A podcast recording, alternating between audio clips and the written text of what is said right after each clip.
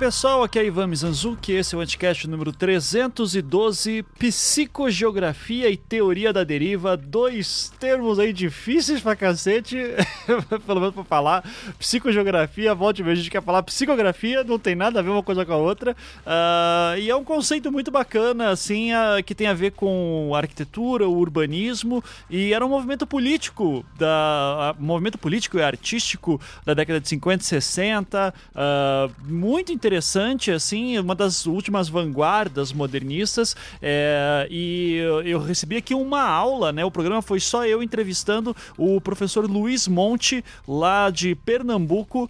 Uh, então vocês vão notar um sotaque diferente aqui, um sotaque gostoso aqui para sair um pouco desse maldito café com leite quente de, de Curitiba. Uh, e o Luiz aí saiu da aula e gravou comigo à noite, assim, uh, todo mundo super cansado, mas cara, foi um papo muito bacana e muito enriquecedor. E eu espero que vocês gostem. É, eu espero também que, assim, é um daqueles programas assim que fazia tempo que não fazia um anticast de um nível teórico um pouco mais pesado e tal tal. Então, uh, quem é ouvinte do Anticast há muito tempo, da época que eu e o Beccari ficávamos discutindo por horas, assim, vai matar um pouco de saudade, talvez.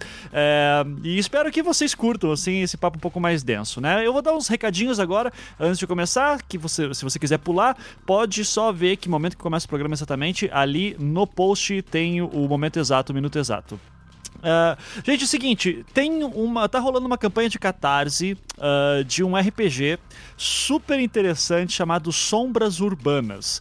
Quem está fazendo isso é a, a, a Aster Editora, né? A Espaço Aster Editora, que é da Nina e da Eva. A Nina, talvez quem conhece lá o RPG das Minas, né? Que a Flávia Gazi participa e tal, uh, já deve ter visto ela mestrando algumas aventuras de RPG. Ela está mestrando agora, a aventura atual, inclusive, muito legal.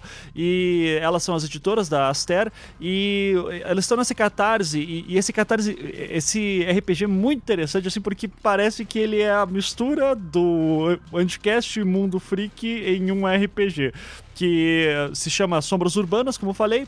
Eu vou ler a descrição aqui rapidinho. Sombras Urbanas é um RPG de fantasia urbana política em que mortais e monstros disputam o controle das cidades modernas, um campo de batalha sobre a realidade que nós achamos que conhecemos. Então, basicamente é combater a corrupção através de poderes das trevas, porque são os poderes das trevas que estão causando corrupção. É muito interessante. No Brasil, com o Temer presidente, então, isso é piada pronta. Mas enfim, uh, eu recomendo muito que corram lá para ver o, cartaz, o, o cartaz, o catarse uh, que tá rolando. Uh, eu mesmo vou investir ali também e torço muito para que saia do papel. E assim, não quero dizer nada, mas é provável que esteja rolando já gravações de aventuras de RPG usando esse sistema e que tem aqui eu e mais uma galera do Mundo Freak. Não sei de nada, tá? Mas pode ser que esteja rolando alguma coisa, a gente esteja gravando já e produzindo alguma coisa para o futuro. Não sei, não sei, vamos ver, né? É, era um sonho antigo nosso fazer uma aventura de RPG aqui também. Uh, então, enfim. Uh, mas não sei, não, de novo, vamos, vamos ver o que vai acontecer. uh, bom, outro recadinho, além disso, Uh, para o pessoal do Rio de Janeiro, é, eu vou estar tá nesse final de semana agora no Rio, é, infelizmente por um evento que já acabou os ingressos, mas de repente se tem algum ouvinte aqui que já uh, nesse evento e nem sabia, é o Festival 3i do Google News Lab, uh, que é sobre jornalismo independente. Olha que bacana, e eu vou falar sobre o podcast. Eu vou que legal, falar do podcast do Projeto Humanos lá, vai ser muito bacana. A minha fala vai ser no sábado de manhã, numa mesa bem, bem legal também sobre comunicação 360. É, então, se você, porventura, vai no evento já do Festival 3i, é, cola lá, dá uma conversada comigo ali, será um prazer trocar uma ideia. É, e se você é de Curitiba, no dia 18 de novembro, que é sábado da semana que vem, né? Tendo em vista quando esse programa está sendo lançado, uh, eu vou estar numa mesa uh, de, sobre podcasts também, uh, no evento Startup Dev na Universidade Positivo e vai ser um evento com que eu vou, eu vou poder conversar numa mesa, com muito tempo que não fazia isso, com a Juva Lauer e a Cris Bartes lá do Mamilos. É, então, quem é de Curitiba e quiser comparecer, o link está na postagem, tem que se inscrever para o evento, é gratuito né? Então é só clicar ali e ser feliz.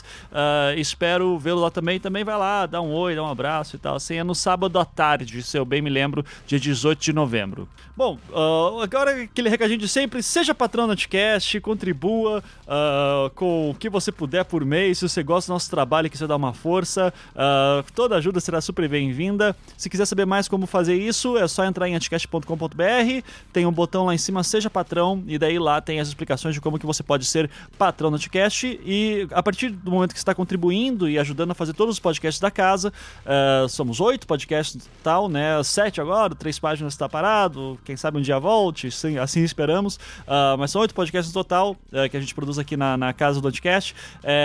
e a partir do momento que você contribui, você também tem acesso a entrar na Cracóvia do Anticast, que é o nosso grupo fechado do Facebook. Né? Uh, e, gente, assim, toda semana tem alguém me perguntando. É, eu, às vezes, eu acho que é sempre a mesma pessoa, mas assim, já, mas na verdade já teve outras pessoas me perguntando também em outros momentos por que, que a gente não tem nenhuma opção para contribuir por boleto. Uh, sendo bem sincero, assim, é muito. Uh, é muito direto, assim, porque a gente já tem duas plataformas, que é o Patreon é, e o PagSeguro. É, então, uma internacional, que é o Patreon, e o nacional, que é o PagSeguro. É, e nenhuma das duas aceita boleto. Daí, para pegar uma. para ter a possibilidade de boleto, teria que mudar para uma outra plataforma e daí teria que falar para todo mundo migrar para lá, porque daí senão vai ficar três plataformas e daí não sei o que, daí, fica tudo pingado e fica tudo complicado. Então, uh, eu estou estudando a possibilidade de de repente fazer isso no futuro, mas por enquanto mantém-se PagSeguro uh, e Patreon. Se você quiser ajudar mesmo assim, tipo, poxa, Ivan, mas eu queria tanto dar dinheiro para você, é, mas, eu, mas eu não tenho cartão de crédito, qualquer coisa. Cara, é, de verdade, assim, eu, eu agradeço muito que você ajude apenas divulgando os programas aqui uh, já é uma baita contribuição. Então não esquenta com isso, sim, agradeço o interesse. Bom, gente, é isso então. Uh, chega, já falei demais e fique agora com o programa. Começando mais um Anticast, hoje vamos falar sobre psicogeografia e teoria da deriva, que só o nome já deixa a gente tudo travado. É. e hoje, hoje sou só eu aqui com um convidado, o Luiz Monte. Tudo bom, Luiz? Como é que você tá? Tudo bem, Ivan. Tô muito bem, tô tranquilo. Maravilha. Aqui, montado. É. Ah. Disposto a falar, empolgado. ah, maravilha. Uh, inclusive, já queria agradecer a Laís, né, que fez o contato aí, que é, eu coloquei no Twitter e disse assim, ó, oh, galera que curte psicogeografia e teoria da deriva, me manda DM. Daí a Laís me mandou uma DM falando assim: Ó, oh, tem o meu orientador do, do TCC uh, ah, aqui de Recife, o Luiz Monte cara manja pra caramba. Daí eu já conversei com o Luiz, o Luiz uhum. já topou gravar e eu já fiquei super feliz. É, Luiz, então, assim, antes da gente começar a entrar na, na parte mais tensa, uh, queria que você falasse um pouquinho sobre a tua formação acadêmica, o que, que você faz, o que, que você trabalha, uh, o que, que você pesquisa. Então, fica à vontade já pra gente começar a, a ver qual o caminho das pedras aí. É, bom, eu sou arquiteto de formação. Me formei em 2011 pelo UFPE é, de Recife, né? E já no, no, no, final do curso de arquitetura, já comecei a me interessar pelo, por, pela teoria da deriva, enfim, pelo situacionista. Comecei a entrar em contato com essa literatura situacionista através de alguns amigos meus também que eu conheço, Vitor Valença, de Recife, é, Matheus, é, também conhecido como Matheus Cabeça de Ovo, pessoas assim da, da, da cena recifense uhum. que conhecem, enfim, e já tinham lido sobre, e aí comecei a me interessar muito por essa literatura. E a partir daí eu descobri que havia esse o professor que hoje é meu orientador de doutorado, que é Gentil Porto Filho, uhum. que trabalha com essa linha de pesquisa no, na, no departamento de design da UFPR. Ah, legal. Então, então já, é, tem, já tenho contato com o design ali, então, também. É, tem, é, tem esse atravessamento com o design, né? Uhum. E aí eu, eu me interessei e entrei por mestrado em design. Meu orientador foi Gentil. e é, o nome dele é Gentil, na verdade. Né? e, é, e, enfim, e concluí o mestrado em 2015. Uhum. Né? E hoje eu sou professor, na verdade sou professor aqui em Caruaru, é, que é uma, é uma cidade do agreste de Pernambuco, né? Fica uma certa distância de Recife, uma hora e meia de carro, uma hora e quarenta. Uhum. E eu tenho muito interesse em trabalhar ainda com essa área, orientar, trabalho, orientar trabalho nesse sentido. Né? Sou professor do curso de arquitetura aqui, embora tenha feito mestrado em design, mas são áreas afins de qualquer maneira, né? Uhum. E tenho muito interesse em trabalhar, desenvolver essa área. Hoje faço doutorado também na área. E a, a primeira orientanda que surgiu para mim nessa área foi justamente Laís, né? Uhum. A que lhe acionou pelo, que... Queria agradecer também a ela por nos, nos colocar em contato, né? Aham, uhum, sim, sim. É, ela falou que ele estava justamente no TCC dela usando psico, psicogeografia e é. volta e meia vai vir o ato falho de falar psicografia. É, desculpa, sim, tô começando é. aqui. É, acho que é. é. normal no início, né? É normal, é normal. Uhum. Escrever também é muito complicado. a gente tá acostumado a escrever no teclado, sempre sai alguma coisa um pouco diferente. Uhum, exato, exato. Bom, então, é. uh, Luiz, como é que, assim, se um total leigo vem para te perguntar o que é psicogeografia, como que você define? Olha, eu definiria assim como uma uma poesia, uhum. na verdade, sabe, uma coisa que uma, uma poesia e uma utopia, né? De uhum. certa forma, eu encaro também de uma forma meio ina, inalcançável, tanto a psicogeografia quanto a deriva.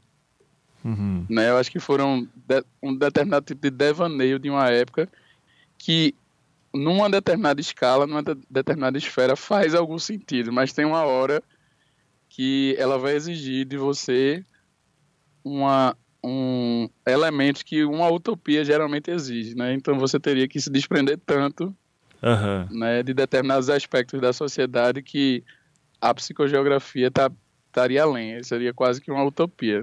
Aham, uhum. sim. Mas, mas, eu, o, mas, assim, outra forma de definir que não fosse tão abstrata como essa seria a definição bem concreta mesmo que os situacionistas dão, que é o o estudo dos efeitos afetivos do meio ambiente, né, da cidade, do, do meio urbano, uhum. né? Sim. É mais ou menos isso. Você estudar as afetividades do, do da cidade, né, de um determinado percurso na cidade, locais da cidade. Vamos imaginar então assim, por exemplo, uh, vou pegar um filme aqui que eu não sei se você assistiu, uh, o que é aquela hum. trilogia do Amanhecer, né, do do, Sim, do Richard é, Linklater. Uh, uhum. Para citar o primeiro. Né? Isso, né? para citar o primeiro filme para os ouvintes, a gente tem anticast, inclusive, sobre esses filmes, uh, mas o primeiro certo. filme, que é o Antes do Amanhecer, é um americano e conhece uma parisiense num trem para uhum. Viena e daí eles descem do trem juntos e passam o dia andando por Viena e conversando sobre a vida e tal. E quando eles estão conversando, eles estão passeando pela cidade.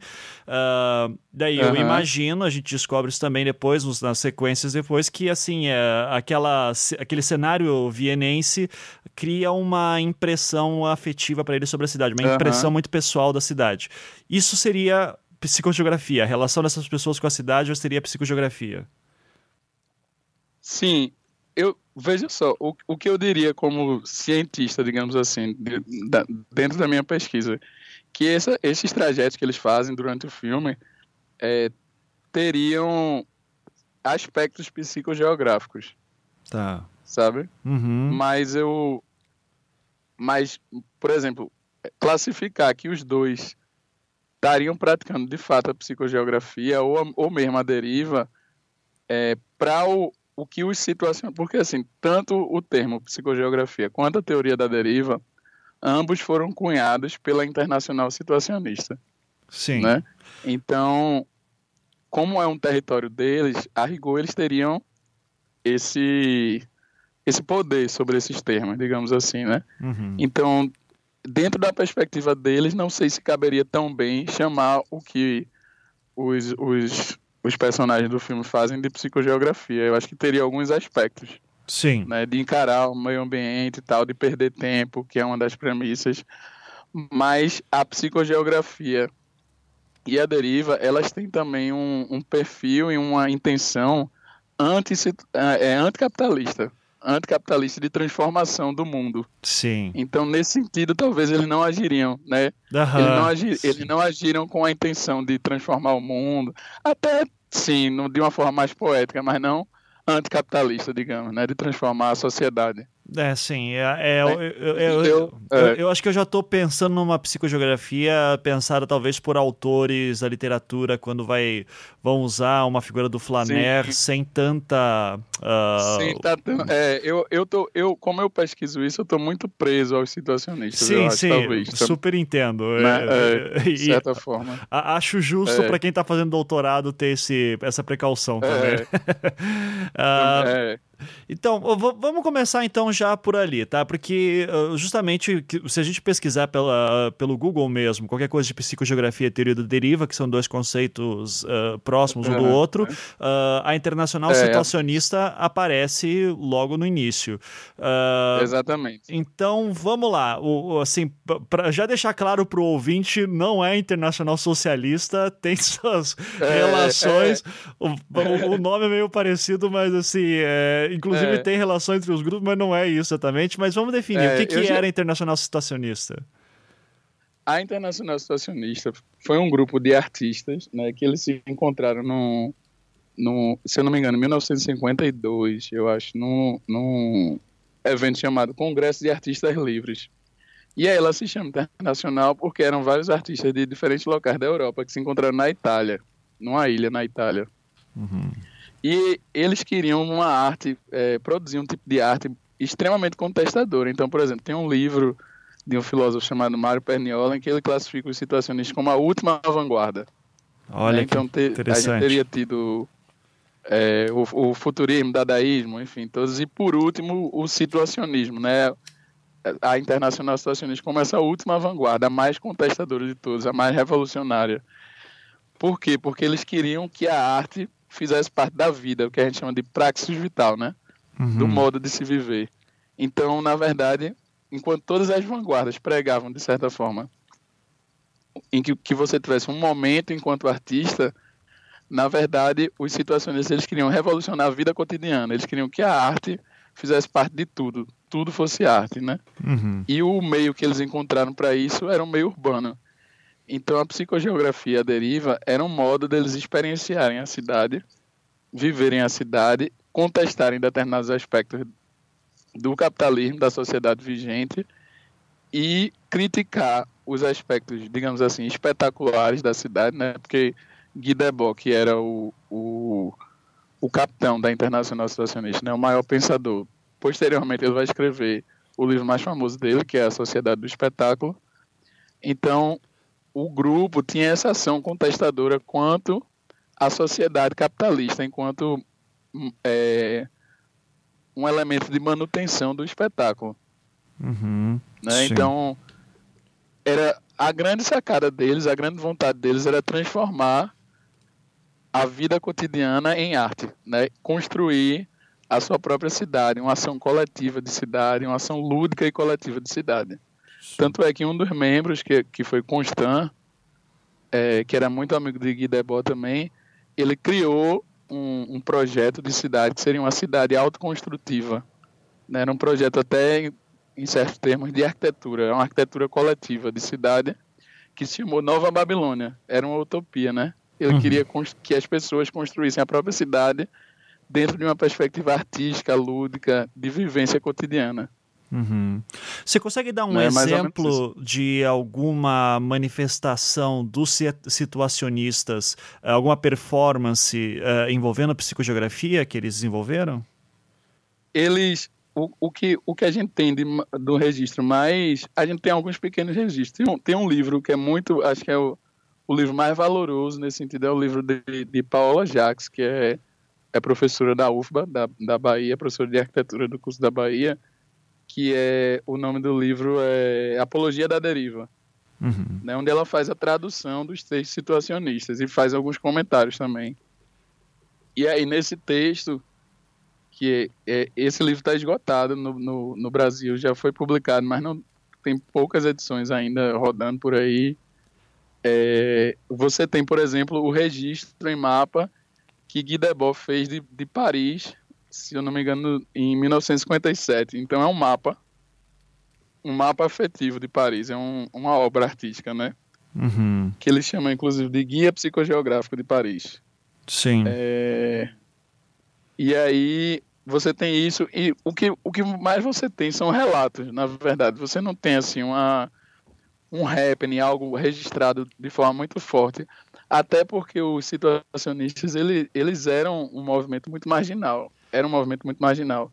Então houve poucos registros, né? Houve pouca inclusive pouco, ainda existe pouca literatura sobre o situacionista, né? Sim. Então, mas assim, a, eu diria que a maior ação seria que a gente que você tem registrado é a própria vida de Debord, porque ele tem um livro também autobiográfico e esses mapas, o Guia Psicogeográfico de Paris. Mas o que, que é esse Guia Psicogeográfico de Paris? Que quando você me fala de um ah. mapa afetivo, eu, eu vou. O que me vem à mente é: ah, eu vou pegar aqui Curitiba, onde eu moro, e eu vou marcar um trajeto que conta a história da minha vida, por exemplo.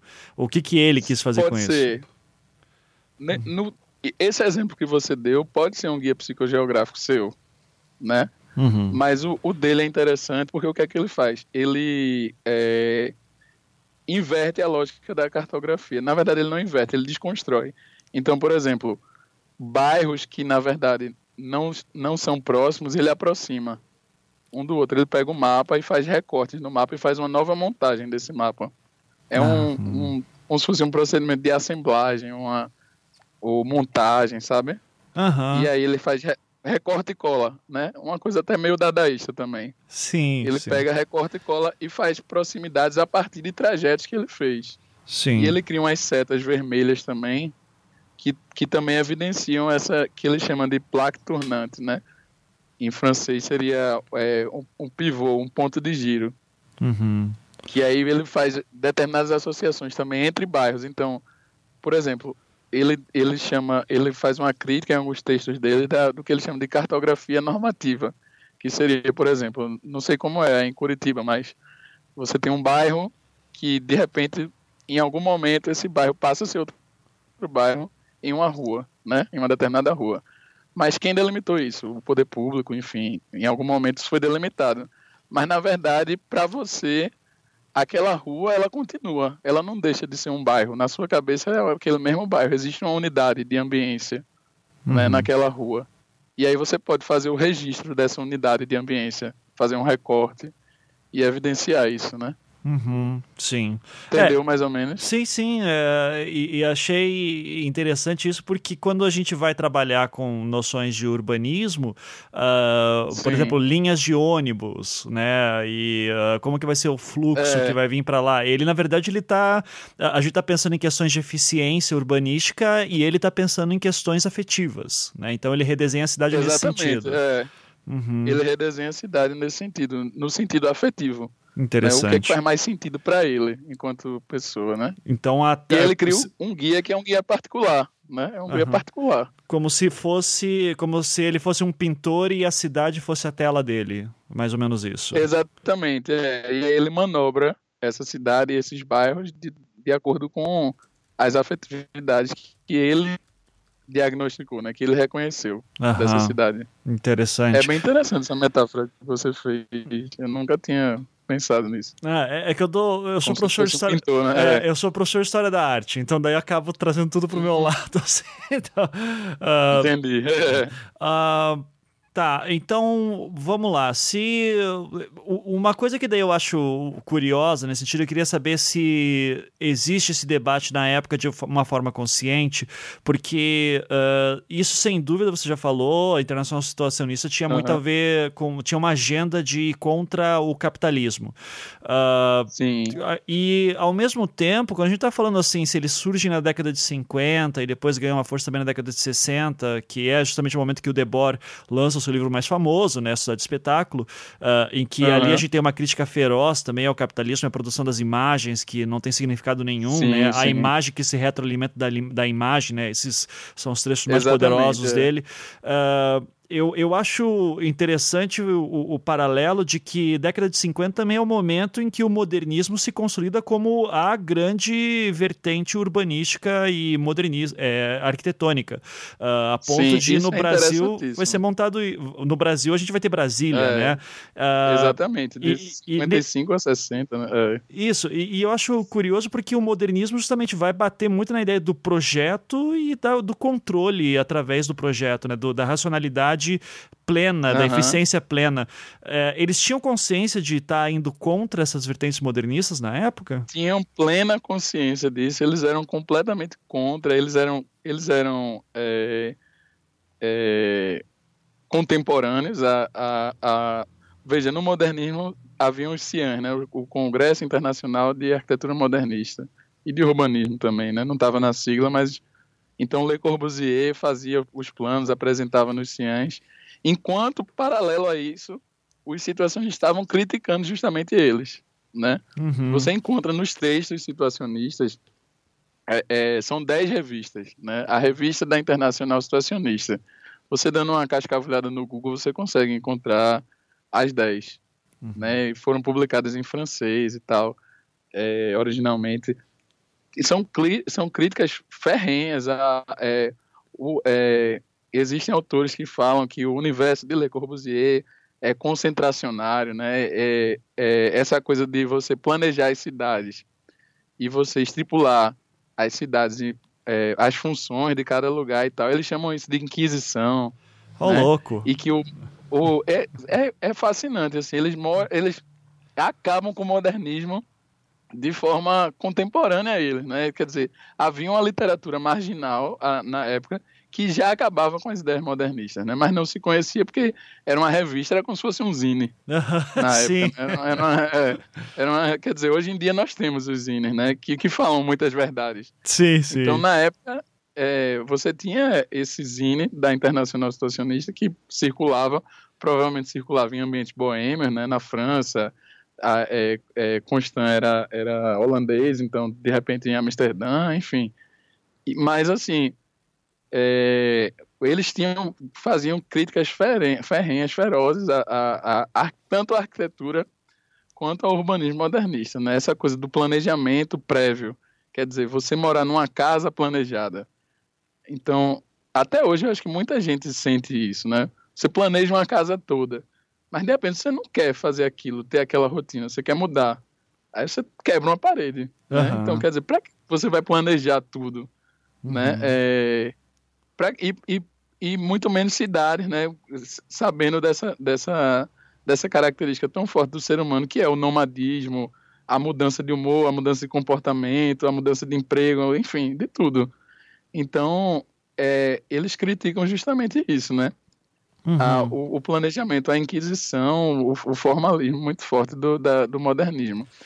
Inclusive, como um desdobramento dos situacionistas, você tem a presença nos CIANs, né, no, nos congressos de arquitetura modernista, de um grupo chamado Team X, ou Team 10, né, em tradução é Time 10, uhum. que nos últimos CIANs esse grupo começou a participar dos congressos também criticando de forma crítica o, o, o perfil modernista de planejamento. Né? Então, já no final dos Ciãs, você já tem essa crítica muito forte de alguns arquitetos é, e, e, urbanistas que já estavam começando a pensar diferente. E o, o, que eu acho legal nisso que você está me dizendo também, que é uma coisa que eu uhum. sempre falo para os meus alunos também quando a gente entra nas vanguardas modernistas, é, que eu digo, gente, arte moderna, em essência, o conceito do modernismo é aquilo que vai contra o clássico, né? Uh, que uhum. vai ser, uh, num certo momento, quando você vai ter os primeiros ditos arquitetos modernistas, é, Louis Sullivan, o Walter Gropius, são caras que estão, de fato, tentando quebrar uma tradição tradição uh, e eles são rebeldes, né? E muitos deles com inspirações socialistas mesmo. Walter Gropius vai ser famoso Sim, nesse é. sentido. É, e, e, então, quando a gente fala de moderno, eu sempre falo para meus alunos: olha, sempre tem noção aqui a questão dos modernos no plural, porque vai chegar um momento em que essa galera começa a brigar entre si mesma, né? Então, a Internacional, uhum. a Internacional Situacionista sendo uma, um movimento de vanguarda, ou seja, descendente do modern, da, da arte moderna, uh, começa Sim. a criticar os próprios modernos que em algum momento vão se tornar a elite, né? O, o grupo, eles, eles que viram o status quo em algum momento. Exatamente. Eles, é, uhum. é, isso é muito interessante, né? O, e, primeiro eles, eles viram um, um é, no, no, o modernismo na arquitetura justamente como você falou, é uma, é, ele vem quebrando os paradigmas do neoclassicismo, né?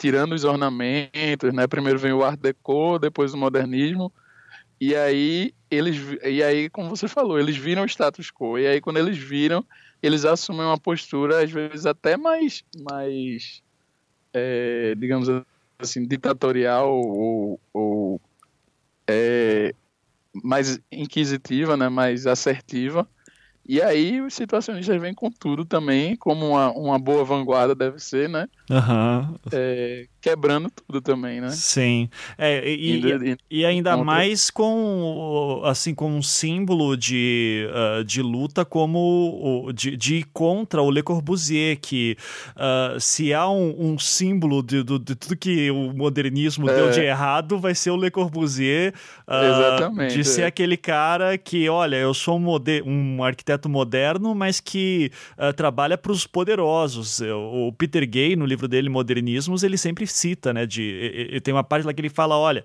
uh, quando, quando Paris é tomada pelos nazistas, quem vai trabalhar no conselho municipal vai ser o Le Corbusier. Uh, sim, sim. A, é. a, sorte do Le Corbusier, que não queimou para sempre nesse, nesse momento, foi o fato de ele não ter construído nada naquele período, porque uhum, senão é. teria marcado como o arquiteto franco-suíço que trabalhou para os nazistas. É, isso, uh, o sonho do Le Corbusier de querer destruir Paris inteira para reconstruí-la, né? E, uh, numa ideia de eficiência maior urbanística e tal. Então, uh, eu consigo imaginar de fato o, os, os situacionistas é, querendo matar o Le Corbusier simbolicamente várias vezes, né? Uhum, com certeza. É, não, é assim, claro, você está falando Le Corbusier como símbolo, mas os outros também, né? O, os outros arquitetos da época também, né?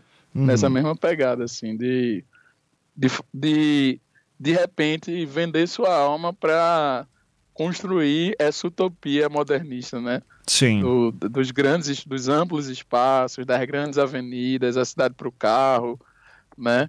É, prédios isolados em grandes áreas verdes, né? Aquela coisa. Sim. Ah, o, urbanismo, planejamento modernista, né? E que é curioso porque também é uma outra utopia, né? Você comeou dizendo da psicogeografia é, como uma é... utopia, são duas utop... narrativas utópicas que estão é. aqui disputando espaço. Então. É, é, é outra utopia, é a utopia do homem-máquina, né? O homem superprodutor, uhum. né? O homem eficiente, o homem moderno, né? O ideal do homem moderno na época era isso, né? O Le Corbusier encarava o, o né, no livro dele por uma arquitetura, ele a frase clássica é a casa é uma máquina de morar. Exato. Ela, né? não, então, ela não deve ter móveis, deve ter instrumentos. Né? É, exatamente. sim, sim.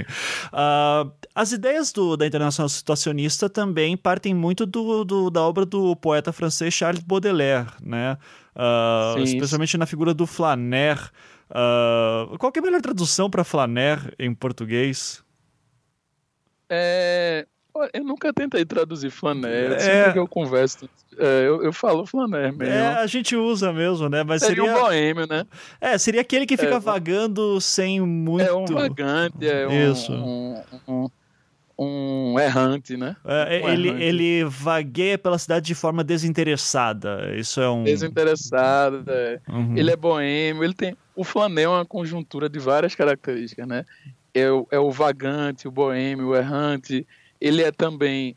O flaner, na época, como você tem a figura de Baudelaire, né? É o flaner, ele vai ser também o dandy, né? O dandy é aquele cara que sempre tem determinadas preocupações. É um, é um metrosexual da época. Uhum. Determinadas preocupações é, de estilo de vestimenta, de estar tá bem adequado aos ambientes, né? Uma boa educação e tal, porque como ele vagueia e anda e é boêmio, ele tá, tem que estar tá sempre bem adaptado a qualquer situação. Sim. Então também há essa preocupação do dandy, né? Uhum. É, então ele é uma conjuntura de fatores. Sim. Mas, mas você sabe dizer em que momento da obra do Baudelaire que ele trabalha com a figura do Flaner? Se tem uma obra específica que ele cria essa figura? Eu, eu, eu, eu não estou lembrado especificamente agora, mas tem um livro muito interessante que é de 2010, que eu, eu uso também na minha dissertação, que é Psychogeography, né? Psicogeografia em inglês, que é de Merlin Coverley. E aí ele faz essa trajetória de todos os autores, é, cita Baudelaire e cita mais outros.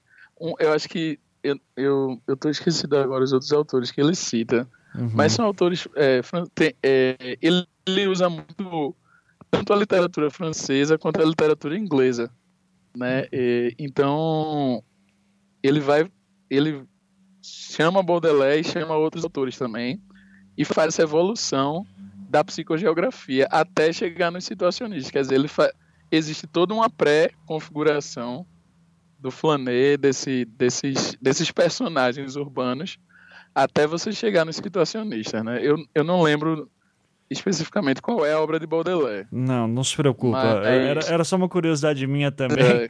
é, e até uma curiosidade porque eu, a impressão que eu tenho, e fica à vontade para me corrigir, que apesar do Baudelaire ter começado com essa ideia do Flaner, que está muito ligado também com o movimento romântico, né, de é, final do século XVIII, início do XIX, uh, mas que uh, a impressão que eu tenho é que os situacionistas eles se baseiam não tanto no Baudelaire, mas mais uh, nos escritos do Walter Benjamin, da Escola de Frankfurt, sobre sim, Baudelaire. Sim, é, essa impressão está é. correta? É por aí mesmo? Tá, tá, tá correto assim, porque a gente consegue aprender da literatura que é, o, porque assim, basicamente grande parte do pensamento dos situacionistas está concentrado, na verdade, no discurso de Guy Debord. Né? Tá. Então, você consegue ver isso claramente nos textos. Vários textos da revista da Internacional Socialista têm assinatura específica de, de Guy Debord, né? E a, o, o, texto Teoria da Deriva é de Guy Debord. Muito provavelmente as definições, a primeira definição de psicogeografia foi cunhada por ele, né? Então, ou ele estava no, no, no conjunto das pessoas que cunhou. Então, é, a gente sabe, dá para você perceber, por exemplo, que Debord ele tinha conhecimento de Walter Benjamin, né, do, do da literatura de Benjamin, Uhum. E, e que ele tinha conhecimento também e que ele vinha no esteio também dos, embora ele não assuma tanto, mas ele estava, ele, uma coisa que, que impactou também no surgimento dessa psicogeografia são as experiências dadaístas de André Breton, principalmente, né? Sim. Então, é, André Breton tem um livro chamado Nádia, é, que é um, o livro é uma viagem, é, um, é uma autobiografia que ao mesmo tempo é ficção. É, ele não, não dá nem para a gente definir de forma muito clara, mas você consegue captar do livro que basicamente é uma grande deriva, uhum. né? um grande passeio. Sim. Né? Uhum. Por, por Paris também. Então, e aí, isso com certeza influenciou muito também. Então, Walter Benjamin e acho que André Breton e os dadaístas influenciaram bastante. Tanto é que os dadaístas chegaram a fazer antes dos situacionistas, eles chegaram a fazer é, um certo tipo de deriva, só que eles caminhavam por campos abertos, né? E eles estavam interessados assim no automatismo psíquico e, e eles não estavam necessariamente interessados em mapear ou ou entender os aspectos afetivos, mas eles estavam interessados no passeio, na, no, em andar, né? Sim. E, e na questão da mente, de libertar a mente através do andar. Então eles já iniciaram um certo tipo de processo, né? Uhum. E aí eu acho que isso influenciou bastante o Debord também. Sim. Uh, existe um, um, outro intelectual que participa em, por um tempo da Internacional Situacionista e até onde eu sei depois ele treta com os caras, que é o, o Lefebvre. Uh, eu não sei se é assim que fala o, o, o nome dele. Uh, é, é, assim mesmo. É, é o Lefebvre, né? É, uh, é Lefebvre. Isso, que para quem não sabe é um dos grandes teóricos, filósofos marxistas daquela geração também, da década de 60, que depois vai ficar famosa Sim, pelo maio de 68, né, com os movimentos estudantis na França. Você sabe dizer qual foi a treta Sim, exatamente sim. entre o Lefebvre e o, Sei, e o. Debord? O que aconteceu? Porque assim, uh, pro, Não, pro, só, pro ouvinte que não tem noção, a gente tá falando de dois gigantescos intelectuais da época que já eram maduros. É, já estavam com um pensamento muito bem formado. Então eu sempre fiquei curioso para ver exatamente o que aconteceu assim, entre os dois. Não, mas veja só, peraí, você tá falando de uma, de uma, uma treta que teve entre Lefebvre e Debord? Isso, que o eu que me. eu conheço, na verdade, de- tem um livro chamado The Situationist City, a verdade situacionista, que é também, de, é, se eu não me engano, é de um, um, um arquiteto norte-americano, né, é, estadunidense. Esqueci o nome dele agora. Mas aí ele fala de... Porque quando você começou a falar, eu associei rapidamente a briga que teve entre Guy Debord e Constant, que Tá. foi um, um outro situacionista. Uhum. Mas não foi Lefebvre. Essa de Lefebvre, pra mim, é nova, na verdade. Eu não, não Tá, sabia. Mas eu- eu posso estar enganado também, não, não tem problema. É. a, a briga que teve entre, entre Deboy e Constant foi porque Constant, justamente, eu falei sobre Constant no começo. Constant vai criar a nova Babilônia.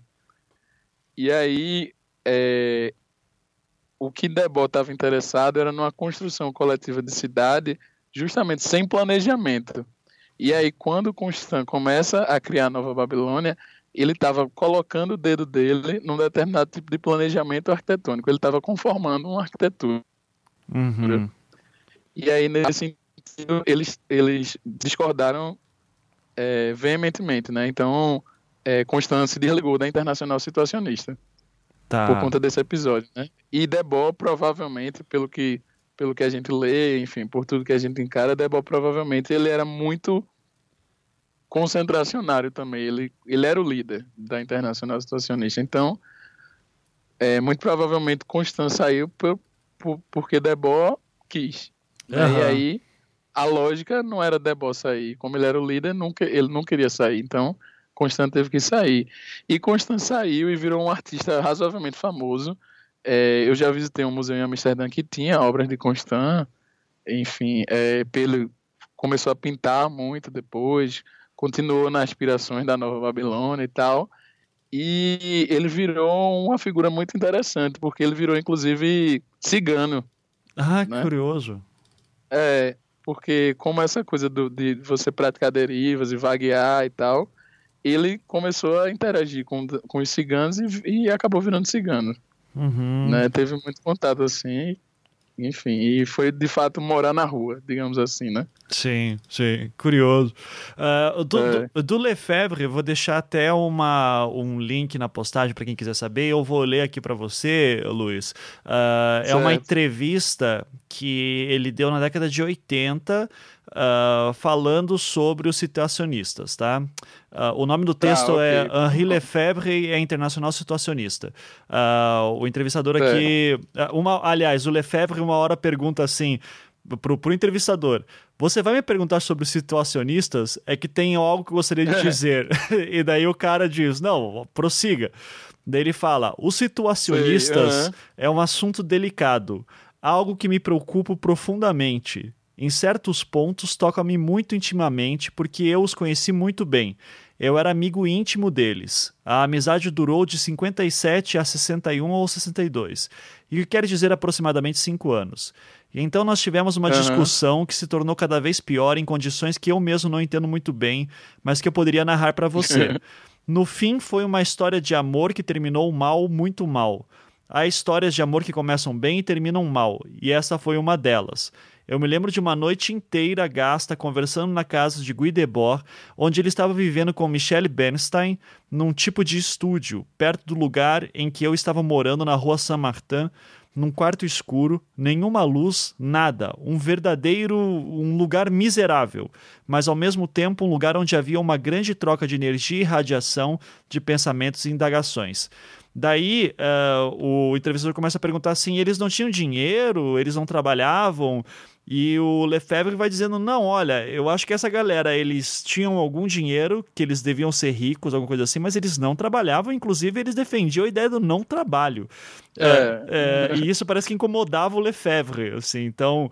Uh, Sim, uh -huh. Isso procede mais ou menos, essa, essa questão de tipo, não, e conta o trabalho, isso daí bate na questão do capitalismo que você estava dizendo antes? Sim, sim, bate completamente, porque. É, você, você falando assim desse trecho, é, eu não lembro de ter lido especificamente, mas eu acho que alguém já me relatou esse texto em alguma conversa que eu tive. Acho que talvez é Bruna Ferrer, que é uma, uma, uma menina que faz doutorado comigo também. Ela é muito, le, muito leitura de Lefebvre, então talvez ela tenha me relatado isso. Uhum. É, é, se embate muito essa questão do não trabalho, né? o antitrabalho, na verdade. Porque o trabalho né? O trabalho assalariado, o trabalho, o, o trabalho que nós fazemos, ele é, em certa dimensão, uma ação capitalista, né? Uhum. E ele é uma, uma ação vista por Debol como uma ação espetacular também. E assim como os situações estavam interessadas em, em fazer derivas como uma ação anticapitalista, a grande associação a essa deriva era o perder tempo perder tempo, inclusive de trabalho. É uma negação ao trabalho, uhum. trabalho como um agente espetacular, agente capitalista, né? É, então, nessa fase, provavelmente 61, 62, Debord, ele só o, o, a única coisa que ele fazia era trocar textos, porque ele era um, um grande escritor, né? Sabia escrever muito bem. Então ele trocava, provavelmente negociava textos, alguns tipos de crônicas por comida ou bebida. Aham. Né? Era basicamente assim, provavelmente que ele vivia. Ele, Guidebó morreu mendigo, amíngua e provavelmente com cirrose, enfim, de bebida, né? Tanto é que no ele tem um livro que é que é autobiográfico, que é o nome do livro é Panegírico, que tem um trecho só dedicado a como a bebida era também uma para ele era também uma, uma fuga do espetáculo, né, em certa medida. Uhum. Então, é, era assim que eles viviam, basicamente, né? Então, por isso que, que Lefebvre talvez estivesse tão, de certa forma, tão agoniado com isso, porque era uma negação. Aquilo que eu lhe falei no, no início do, de todo o podcast, é, a utopia era, era tão forte, né? A vontade de mudar o mundo era tão forte que eles negaram, inclusive, qualquer condição de trabalho. Sim. Porque o trabalho era o trabalho capitalista alienante, né? Uhum. É o trabalho que não lhe deixa pensar. É o trabalho que não lhe deixa pensar na, na, na vida como ela deveria ser. Mas, mas é, ele, eu... ele, não chega nem a ter uma noção de trabalho como os socialistas utópicos do século XIX, do tipo aquele trabalho que é, reforça sua identidade, o trabalho para o eu. Não, não chega a ter alguma noção de repensar o trabalho nesse sentido? Ou é só a negação mesmo? Eu não, eu acho que ele, ele eles nunca chegaram a citar os socialistas utópicos assim em texto, né? A minha interpretação é de que é também a, a minha interpretação particular, né? É de que é uma essa negação não é a negação pura e simples, é uma é uma tentativa de transformar o trabalho. Mas o trabalho teria teria sempre que estar associado à arte, né? Uhum. Então o trabalho enquanto produtor da vida cotidiana. Né? O trabalho enquanto elemento unificado, arte e trabalho unificado. Sim. E daí, né? ou, ou, seja, ao mesmo tempo que eles não, de repente, não citavam socialistas utópicos, acabavam tentando emulá-lo de alguma maneira, ao mesmo tempo Exatamente, também que é. o Debord é um cara extremamente uh, trágico, no sentido de. Uh, é. Ele é, é, um fatalista na questão do, do espetáculo, né? Não, não, há como fugir do espetáculo, né? E... Exatamente, é. Uhum. Uh, extremamente fatalista. Não há como fugir. E aí ele vai negando isso e vai. O, a vida dele vai se transformando numa ação própria anticapitalista, anti-espetacular, né? Sim. Sim, é, é, Não há como fugir, mas eu vou tentando sempre fugir, o máximo que dá. Uhum. Que é, é eu, eu, imagino, é um daqueles intelectuais assim que levaram a muito a sério o próprio sonho, né? E Sim, é, é, é aquela coisa que certeza, encanta é. e ao mesmo tempo assim, não, mas eu, eu, não teria coragem. Exatamente, é, uhum. Sim. Eu, acho que eu nunca. Tanto é que é, de, de, de, forma alguma eu me considero, apesar de pesquisar muito, um, um situacionista ou, Sim. enfim, neo-situacionista, qualquer coisa parecida, porque, como eu lhe falei no início, a utopia é tão forte, tão grande, que exige de você um comprometimento dessa, dessa vida que a gente tem, tão curta, né? Existe um comprometimento tão forte disso que, é, ao meu ver, eu nunca vou conseguir, uhum. né? Sim. Tá nesse papel. Ele se comprometeu a pronto de, de, de morrer amigo, né? Uhum. Morrer Mendigo e bêbado. é, exato. É, é. E, e, assim, né? A gente está falando bastante de psicogeografia, mas eu, eu, tenho essa dúvida também se uh, qual que é a diferença ou pelo menos relação uh, entre psicogeografia e teoria da deriva. Ah, isso aí é uma coisa bem legal e que é uma é uma da, das do, do que é uma das potencialidades, eu diria, da, da minha dissertação de mestrado. Uhum. É uma coisa boa, assim. Eu não acho que a minha dissertação como um todo é nossa, uma coisa maravilhosa, mas acho que esse ponto eu, foi legal. Que eu faço, eu, eu trabalhei muito nessa, nessa relação da, de, da deriva da psicogeografia. E aí eu chego à conclusão, baseado também, principalmente nas ideias de Paula Jacques, né, que escreveu a Apologia da Deriva, uhum. e eu chego à conclusão de que a deriva é uma técnica. Uhum. Né? A psicogeografia é um estado mas a, a deriva é uma técnica que dá vazão à psicogeografia. Então, por exemplo, eu posso ser psicogeógrafo, de certa forma, mas eu preciso, é, para, de certa forma, atingir o estado de psicogeógrafo, eu preciso da, da, da deriva enquanto método, enquanto técnica. Né? Uhum. Tanto é que eles descrevem isso claramente em texto. Uhum. A deriva é uma técnica de passagens rápidas por ambientes variados.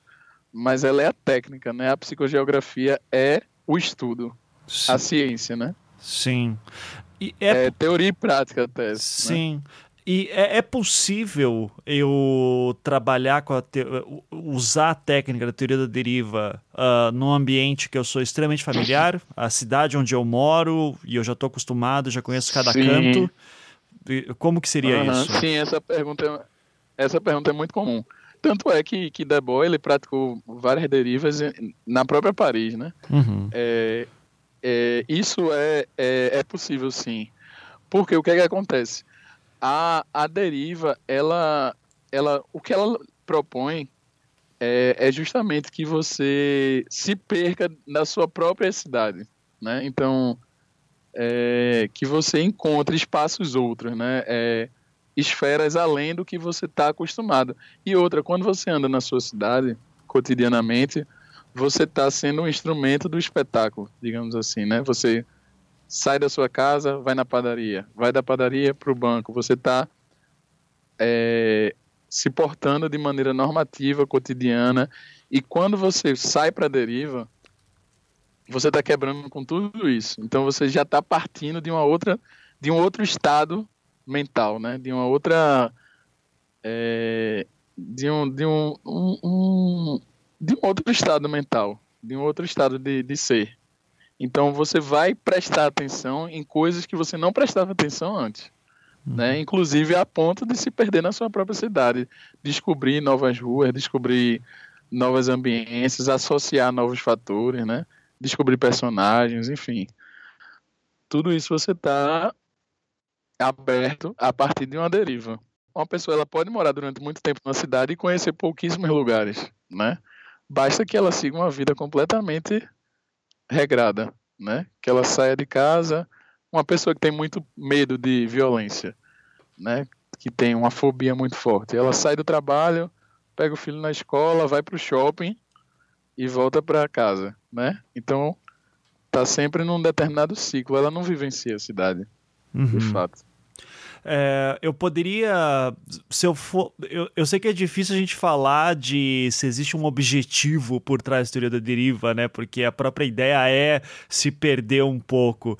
Uh, mas eu posso de repente dizer que um objetivo da teoria da deriva é reconstruir o imaginário da cidade? Sim, pode, com certeza. Uhum. Pode é, reconstruir um imaginário da cidade a partir de uma nova experiência, né? Sim. A partir de uma experiência não espetacular. Certo. Eu comple complementaria sua frase nesse sentido. Reconstruir o imaginário da cidade a partir de uma experiência não espetacular, né? Uhum. Desalinhada dos modelos capitalistas é, sociais. Por quê? Porque você vai estar tá numa lombra diferente. Você está encarando o, é, com outra perspectiva a cidade, né? Sim. É, um outro modo de ver. Um, até uma, um. Quando eu tinha colocado lá no, no Twitter também de pessoas uh, que conhecessem um pouco da, da teoria da deriva e psicogeografia para falar comigo, uh, uhum. tive um contato aqui de. Uh, eu, eu, acho que o nome dele é Gabriel Bordignon, eu não tenho certeza. O, nome, o, o apelido dele no Twitter hoje está como Enzo, e essa é uma piada hoje do Twitter, então o Enzo. Aí, uhum. Mas eu pedi para ele alguns exemplos Uh, que ele gostava de psicogeografia, ele me deu um exemplo aqui que porque você falou assim de uma não de uma reimaginação não espetacular, né? Uh, mas é. ele dá uns exemplos aqui curiosos que olha aqui por exemplo, ó, uh, ele diz assim, ó, o um exemplo bem legal é, é, do arquiteto Flávio de Carvalho, que era engenheiro, artista uhum. plástico, teatrólogo, poeta e tal. E ele fez duas experiências do caminhar pela cidade. Só que ele fez isso em 31, então antes da Uh, de, de, de, a própria Internacional Situacionista, né? Sim. né? Ele fala aqui, ó, em uma ele caminha de boina na contramão de uma procissão de Corpus Christi em 1931 nas ruas de São Paulo e quase é linchado. Depois ele escreve sobre uhum. a contradição de quase ser morto em uma caminhada que deveria pregar os ensinamentos de Cristo. A outra experiência é em 1956, que ele sai também pelas ruas de São Paulo vestindo uma roupa que ele mesmo tinha desenhado chamada traje de verão, porque ele achava as roupas de, de moda masculinas muito inadequadas para o clima tropical. Ele saiu de saia e chocou a sociedade andando pela rua. É, isso daria para dizer também que é, de certa forma, a teoria da deriva, é uma psicogeografia. A partir do momento que eu, uh, eu me trajo ou eu vou contra o fluxo social ou a expectativa do, do, do, projeto urbanístico e dos costumes que estão ali dentro? É, veja, Ivan, é, eu acho que isso cai um pouco naquela complexidade quem, quem sou eu, né, para falar do, do trabalho desse cara, assim, Sim. De, tá. do Flávio. Mas, enfim, na minha concepção, é aquilo que eu lhe falei da, do filme Antes do Amanhecer. É, são procedimentos, eu diria que são happenings, né, em certo tipo, é, procedimentos, ações artísticas, visuais, que têm aspectos situacionistas nele, né, aspectos psicogeográficos. Uhum. Mas é aquela coisa a gente consegue associar muita coisa, porque como o conceito da psicogeografia é de reconhecimento de afetividades e de, de contraposição ao sistema capitalista, cabe muita coisa nesse bojo. Sim. Mas, como eu lhe falei, preso ao, ao, a, a ideologia situacionista, eu não diria que seria uma deriva, uma psicogeografia, eu diria que é um happening. Uhum. Uma ação, né? uma, uma ação contestadora, é, uma performance, né? Uhum. Mas assim, um, um, uma deriva de fato. Se você lê, por exemplo, o texto Teoria da Deriva de Debord, ele explicita vários, vários elementos, como por exemplo, até número de pessoas que é interessante você ter, e assim, nenhum comprometimento com nenhum tipo de. Por exemplo, vestir uma roupa é um determinado tipo de comprometimento. Não a deriva você pode fazer com qualquer roupa. Uhum, tá entendendo? Sim. É, vestir uma roupa específica já é um tipo de planejamento. Né? Uhum. E a uhum. deriva é completamente desplanejada. Você sai a esmo, né? O que acontecer, aconteceu. Tipo, pegar um ônibus, um ônibus que você nem tem ideia de onde vai, só acha o nome nem bonito. Nem tem ideia onde vai parar, só achou o nome bonito, subiu no ônibus e foi embora. Uhum. E outra coisa, se possível, se perder tanto a ponto de não voltar mais para casa. né? Tanto é que tem o, tem o situacionista que desapareceu. né? no, Acredito. é, não, não existe, não, não, ele deram por perdido, o rapaz. ele tem um texto relatando isso de, é, eu esqueci o nome dele, é, se eu não me engano, é de, é, tem um situacionista que era meio árabe, que é Khatib, o nome dele, o sobrenome dele, e ele relata o desaparecimento desse companheiro deles, né? Que loucura. E, é, Esse ah, é atingiu. É, Ralph, ah, Lembrei, lembrei agora. O nome do cara é Ralph Rumney. Uhum. E aí o título do texto é o seguinte: Veneza venceu Ralph Rumney. é, ele foi derivar em Veneza e se perdeu. E ninguém nunca mais achou ele. ele... Ninguém sabe se ele morreu. Ele cumpriu se... o objetivo, então, no final das contas. Cumpriu o objetivo de se perder. É, ele. Ralph Rumney é o, o único situacionista que conseguiu é, atingir a utopia. Uhum. Porque ele realmente se perdeu ninguém sabe se ele morreu ou se ele foi feliz para sempre. que legal. ah, é bacana. Uh, é, eu já ouvi também. Uh, teve uma vez que a gente estava fazendo um anticast aqui sobre ficção científica. Uh, o Fábio Fernandes estava hum. participando e, se eu não me engano, a gente estava falando da obra do China Mieville. Eu posso estar enganado tá? Uh, mas certo. que a gente brincou, porque o China Mieville, para quem não sabe, é um autor de ficção científica em inglês e que ele trabalha muito com a ideia da cidade também, né? As obras do China Mieville, a cidade sempre é um personagem assim, é uh, uhum. muito característico, né? Ela tem agência sobre os personagens direto. É, e daí a gente Massa. tava, a gente começou a falar um pouco sobre psicogeografia e o Fábio, o Fábio que é escritor, professor de, de comunicação, teoria literária, enfim. Uh, eu, eu, achei interessante uma perspectiva que ele tinha de psicogeografia, que com certeza, uh, pelo que está me falando, já é uma leitura que outros grupos fizeram do que o Debord propunha, né? Uh, Que ele dizia assim: olha, é quando, por exemplo, você pega. Vamos imaginar que você pega um mapa de duas cidades, você joga um em cima do outro, e daí você, sei lá, pega o um mapa de Tóquio, joga em cima de São Paulo e tenta achar caminhos em comum nas duas cidades e daí você tenta fazer esse trajeto em, em São Paulo, que está aqui mais próximo é. de nós. Uh, já ouviu falar desse método de misturas de mapas? Isso soa alguma coisa? Já, já, já. Isso é, isso é proposto por eles também, porque Pronto, agora eu vou me desdizer um pouco. É... Tá, ok. é, é, talvez eu não tenha pensado nisso, mas agora que você trouxe foi interessante é, os situacionistas eles trabalham muito também com a noção, trabalhavam muito também com a noção de jogo, né? uhum. né? Tem um livro de é, de um cara chamado esqueci o nome que é o homem Homo Ludens, né? O homem lúdico. Uhum. E a valorização do jogo como algo não competitivo, mas a, algo que foi perdido em algum momento na infância e tal. E o jogo como algo elementar da vida. Então, os situacionistas trabalham também com essa noção. Então, essa coisa deles transferirem um mapa para você fazer, seguir um mapa de outra cidade, né? pegar um mapa de, de Curitiba e tentar chegar num lugar, só que andando em Recife. Uhum. Isso era um jogo que os situacionistas faziam também. Pegavam um mapa de Amsterdã e tentavam andar por Paris né? Que legal. É, são novas possibilidades que o próprio Debó também fala e tal.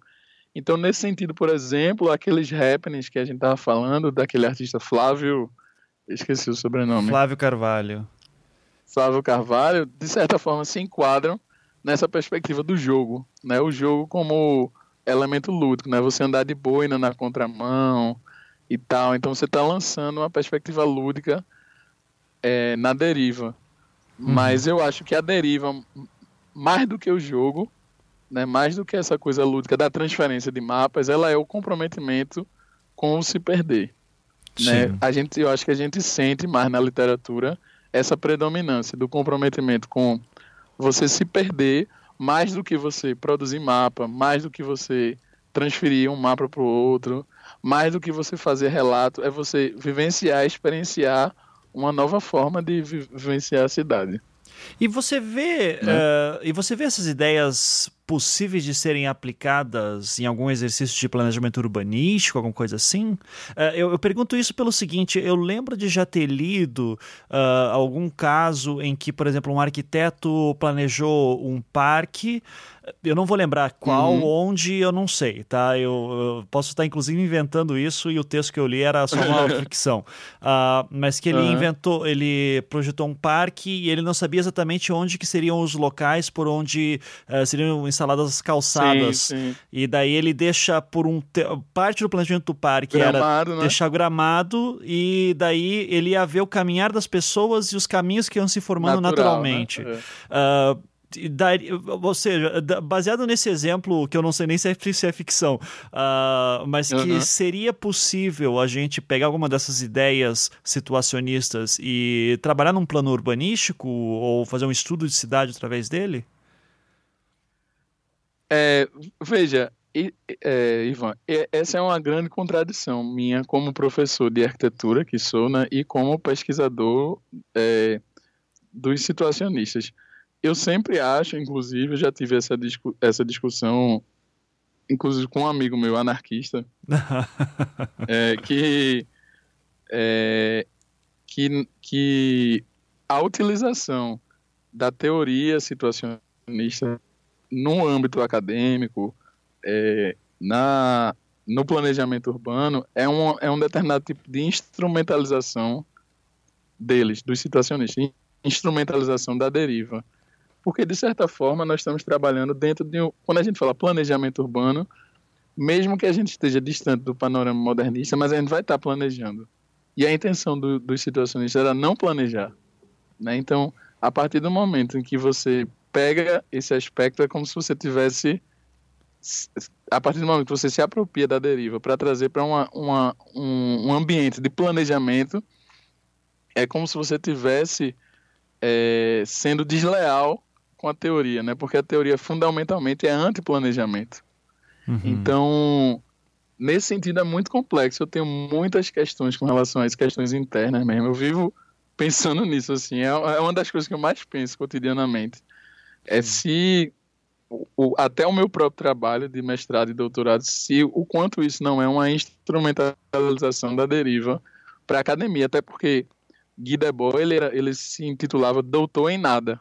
Uhum, né? sim. E, e, as, e as próprias universidades, para ele, também eram, eram um tipo de agente do espetáculo. Então, veja que, que nível né, de, de, de complexidade. Sim. Então, você está trazendo esses assuntos para a universidade, principalmente para o planejamento urbano, eu acho complexo. Agora, por exemplo, é notável que se você quiser é, entender, por exemplo, quiser fazer um desenho urbano de um mobiliário para uma rua, quanto mais você andar nessa rua, mais você vai se apropriar desse espaço e vai saber fazer um mobiliário mais adequado, porque você está experienciando a rua. Mas veja que esse experienciar a rua, ele tem um objetivo muito claro. Então, dificilmente ele vai ser uma ação situacionista, né? Se eu for para a rua, já com o objetivo de planejar algo para ela, desenhar, executar algo para ela, então, de certa forma, eu estou negando, né? Eu não tô, eu não tô na rua aberto a incidentes, eu estou na rua pensando formalisticamente, né? Uhum. Sim.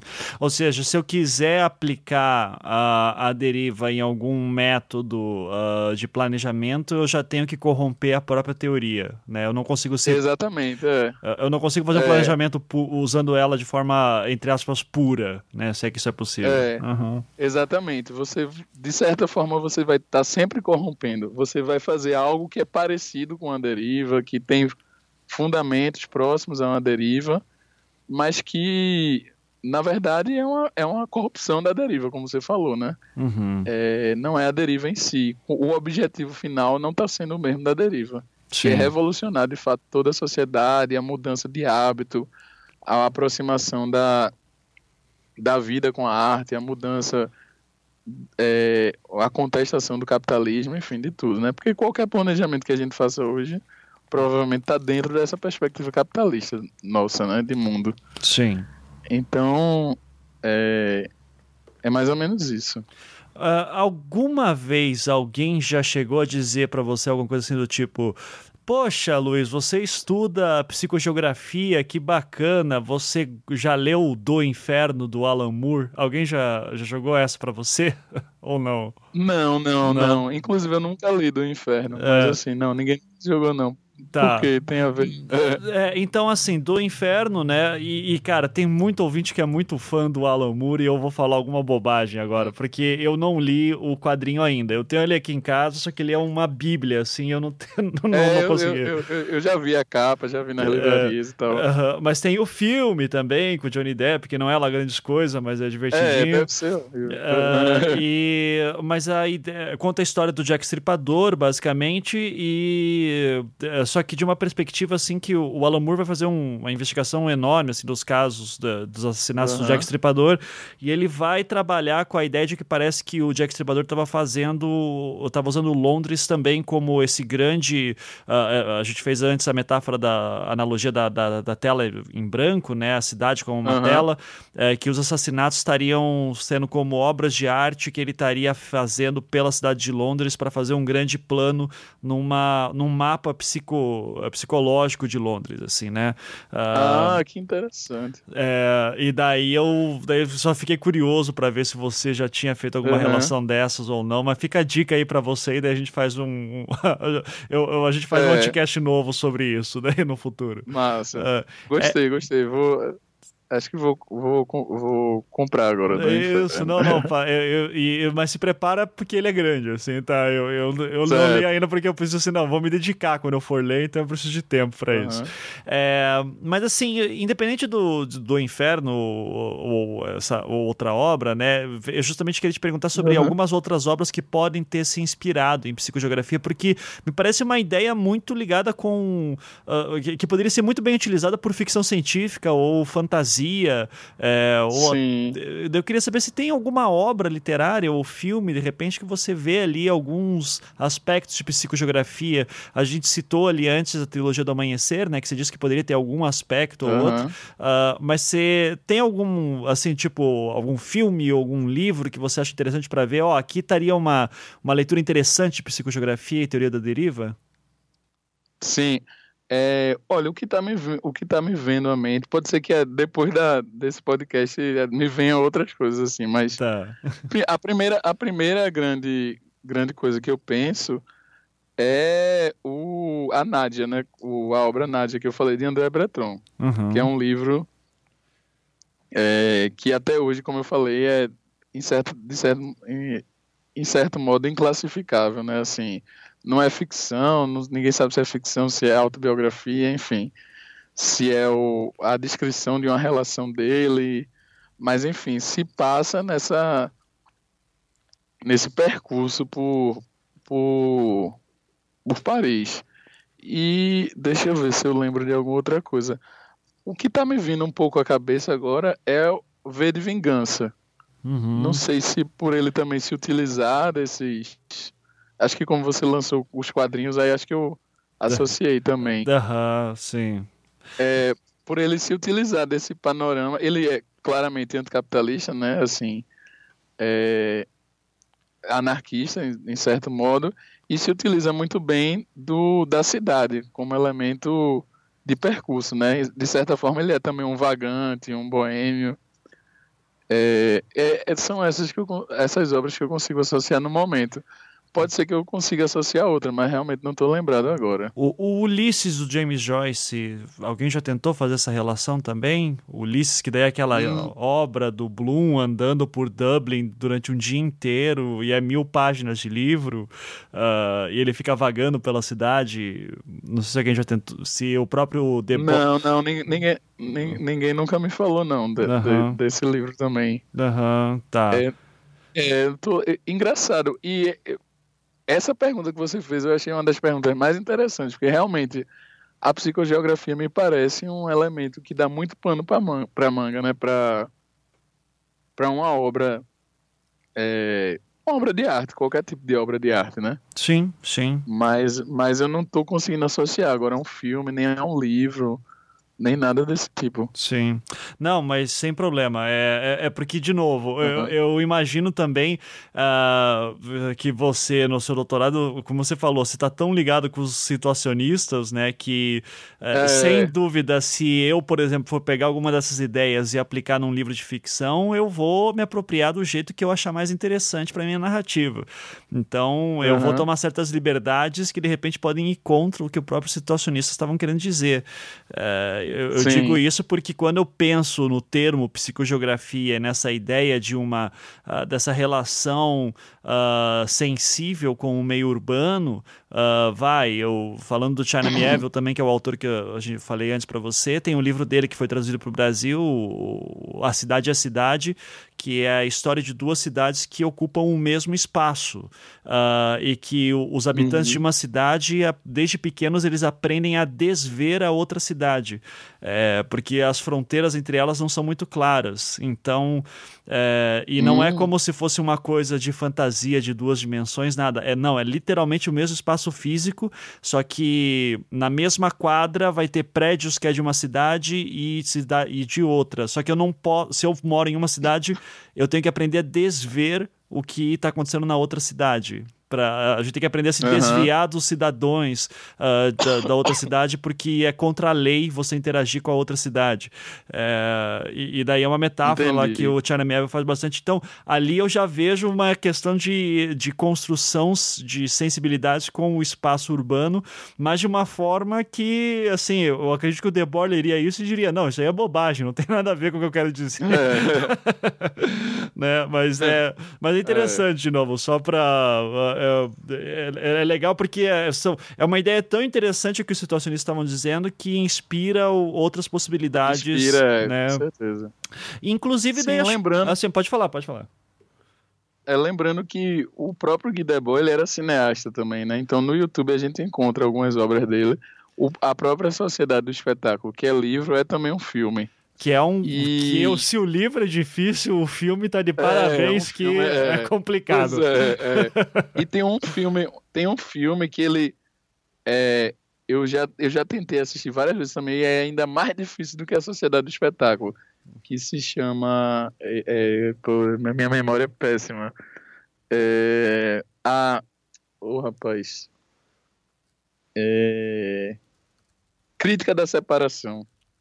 Caramba. É, tem no YouTube também. O nome do filme é Crítica da Separação. Só e, o nome já é, de dar medo. É, e é engraçado porque é interessante que nesses filmes ele faz uma, uma desconstrução do próprio cinema, né? Sim. Então ele, em alguns momentos, eu não sei se é na Sociedade do Espetáculo, se é a Crítica da Separação, o filme vai terminando aos poucos, então fica uma tela preta, mas continua sendo filme, sabe? Uhum. E ele faz umas brincadeiras assim com a imagem, com o som. É bem interessante, assim. Então, a, a própria obra cinematográfica de Debord, da qual eu não tenho muita propriedade mesmo para falar, basicamente só sei esses dois filmes, uhum. também nesse sentido é muito interessante como, e como uma boa obra modernista, você tem que. Alguém tem que te explicar a piada antes, né? Que, Exatamente. Né? É, é, Senão você só acha um saco. Porque... É, exatamente. É, como uma boa obra modernista. Exato. Uh, bom, Luiz, uh, já encaminhando para o final aqui, acho que pegando o gancho da última coisa que eu falei com, da, das, dessa nosso último papo aqui, é, eu queria saber se existem novas vertentes do, uh, do pensamento situacionista, ou, ou, ou mais específico ainda da questão da psicogeografia, se teve novas leituras, novas interpretações, se alguém continuou isso de alguma forma, é, mesmo indo contra o que os os situacionistas queriam. Uh, se tem alguém que diz assim, não, vamos transformar isso aqui num método, vamos, vamos ignorar essa parte aqui da crítica ao capitalismo e vamos tentar pensar em alguma coisa. Tem autores que trabalham com a ideia de psicogeografia de forma diferente hoje em dia e quem são? É, sim, nós, é, por exemplo, é, no Brasil, o que eu tenho conhecimento é, é do o departamento tanto o departamento de arquitetura da UFBA quanto o departamento de dança, eles fazem um evento chamado é um evento a cada dois anos que se chama Corpo Cidade. É um, uma conferência, né? um, um congresso. Eu tento participar sempre que posso, já fui para dois, e é onde eu acho que se reúne basicamente assim no Brasil em termos de academia a maior parte desses trabalhos que exploram a dimensão do corpo na cidade.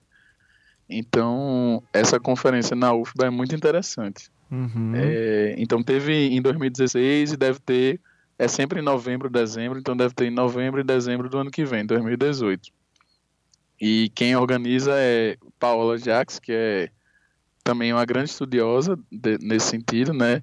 Já publicou Apologia da Deriva e recentemente ela publicou um livro chamado Elogio aos Errantes, né? Uhum. Então, é Paula Jacques e Fabiana Dutra, nesse sentido mais acadêmico. E tem um cara que é, é italiano, Francesco Careri, que é professor de arquitetura da Universidade de Roma, na Itália, né? E ele, eu acho assim que talvez ele seja, assim, hoje em dia é cada vez mais difícil a gente fazer o estado da arte, digamos assim, né? De, de algo, porque a internet ela é tão a, cada dia eu, eu me deparo com um artista diferente. né? o, o, alguém que, que eu nem sabia que existia até cinco minutos atrás, né? Uhum. Então, isso tudo é muito volátil. Então, eu vou citando aqui, mas de repente tem alguém, sei lá, na Suécia que está trabalhando com psicogeografia há, há 20 anos e eu não estou sabendo porque é,